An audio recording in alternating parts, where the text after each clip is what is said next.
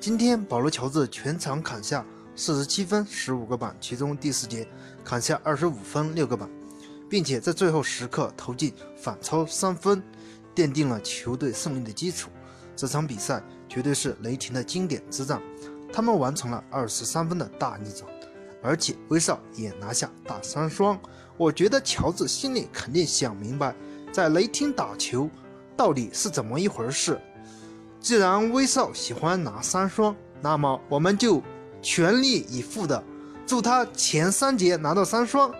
那么最后一节就该自己表现的时候了，因为威少既然拿到了三双，他肯定也想拿下胜利，所以最后一节他会全力助攻自己，自己的数据也会飞速提高。跑焦真是聪明啊，真是太聪明了。他之所以留在雷霆，原来他早已明白雷霆的潜规则。你明白吗？雷霆的潜规则是啥呢？就是威少必须拿下三双。